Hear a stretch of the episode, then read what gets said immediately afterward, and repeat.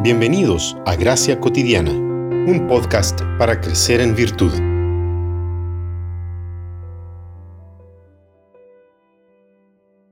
Porque hay un solo Dios y también un solo mediador entre Dios y los hombres, Cristo Jesús, hombre, quien se dio a sí mismo en rescate por todos, testimonio dado a su debido tiempo. Primera de Timoteo 2, 5 y 6.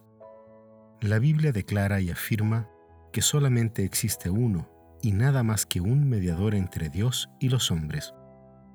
El propio Jesús fue absolutamente claro y enfático. En Juan 14, 6 dijo, Yo soy el camino y la verdad y la vida. Nadie viene al Padre sino por mí. Jesús es la puerta y el único camino que nos puede llevar hasta el Padre. Nuestros antepasados reformados aprovechando una perspectiva que sigue el rastro de los escritos de Eusebio de Cesarea en el siglo IV, creyeron útil pensar en Cristo como profeta, sacerdote y rey. La reforma protestante rechazó enfáticamente, fundamentada en la palabra de Dios, la doctrina que proclama al Papa como sumo pontífice.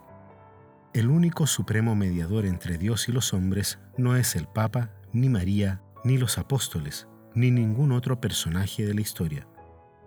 Las confesiones y catecismos históricos preservaron la enseñanza de los reformadores. El Catecismo de Heidelberg en 1563, por ejemplo, manifiesta que por el sacrificio de su cuerpo nos redimió e intercede continuamente por nosotros ante el Padre.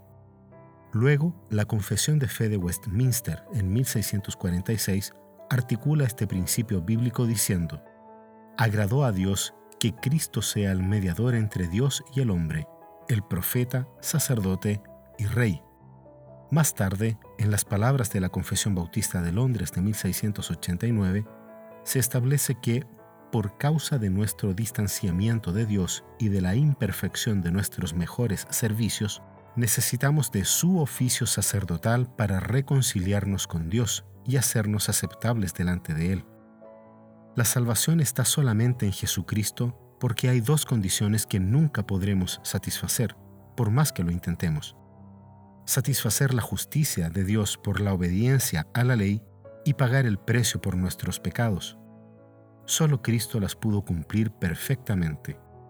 Romanos 5:19 es una garantía de que esto es así. Por medio de la obediencia de uno solo, muchos serán justificados no hay otra manera de entrar a la presencia de Dios sino por la mediación de nuestro gran sumo sacerdote, Jesucristo.